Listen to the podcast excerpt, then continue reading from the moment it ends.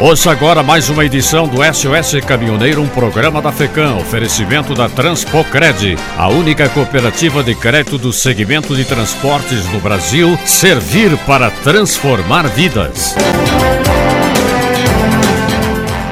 Muitos caminhoneiros estão deixando de fazer a manutenção em seus veículos em desacordo com as leis do trânsito, e isto além de causar prejuízo ao próprio caminhoneiro pelo desgaste do veículo, ainda quando fiscalizado pela Polícia Rodoviária, é autuado com pesada multa.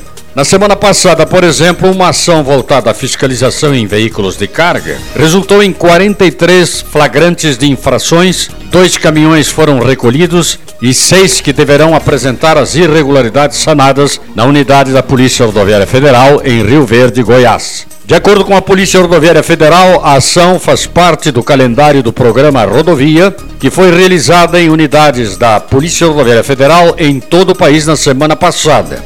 Na base da BR-060 em Rio Verde, Goiás, os inspetores fiscalizaram 19 caminhões e encontraram irregularidades que colocam em risco a segurança dos usuários na rodovia. Quatro dos caminhões foram flagrados com defeitos no sistema de freios e dois precisaram ser apreendidos por não possuírem as mínimas condições de segurança para transitar em vias públicas. Ainda segundo a corporação, além dos problemas dos freios, foram flagrados ainda pneus em mau estado de conservação e segurança, para-brisas trincados, cinto de segurança inoperante e iluminação defeituosa. Seis veículos receberam prazo para sanar as irregularidades e se apresentar à Polícia Rodoviária Federal.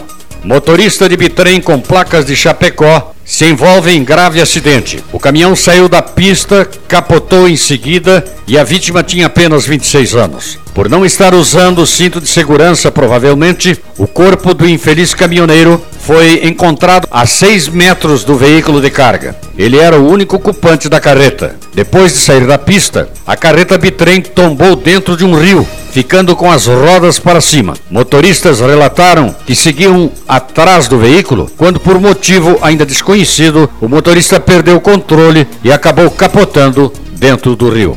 Na semana passada, a Petrobras anunciou reajuste no preço dos combustíveis. Impacta diretamente o dia a dia de você que está me ouvindo. Afinal de contas, este combustível é usado por caminhoneiros que transportam alimentos, insumos e diversos produtos. E este último reajuste trouxe impacto negativo para a categoria. Várias lideranças do setor falam inclusive em paralisações.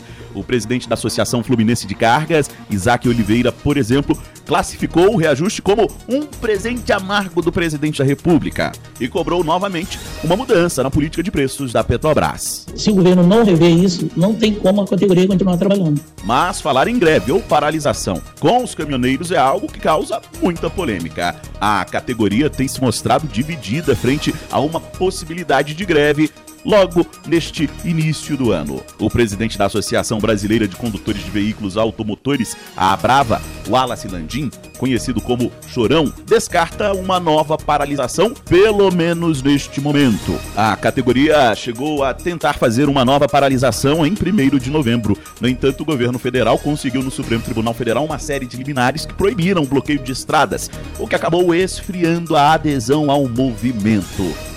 Na última semana, a Petrobras anunciou um reajuste de 4,85% no diesel e de 8% na gasolina. Este valor já foi repassado para a bomba, ou seja, para você, consumidor final. Agência Rádio Web de Brasília, Yuri Hudson. Esta foi mais uma edição do SOS Caminhoneiro, um programa da FECAM, oferecimento da Transpocred, a única cooperativa de crédito do segmento de transporte no Brasil. Servir para transformar vidas.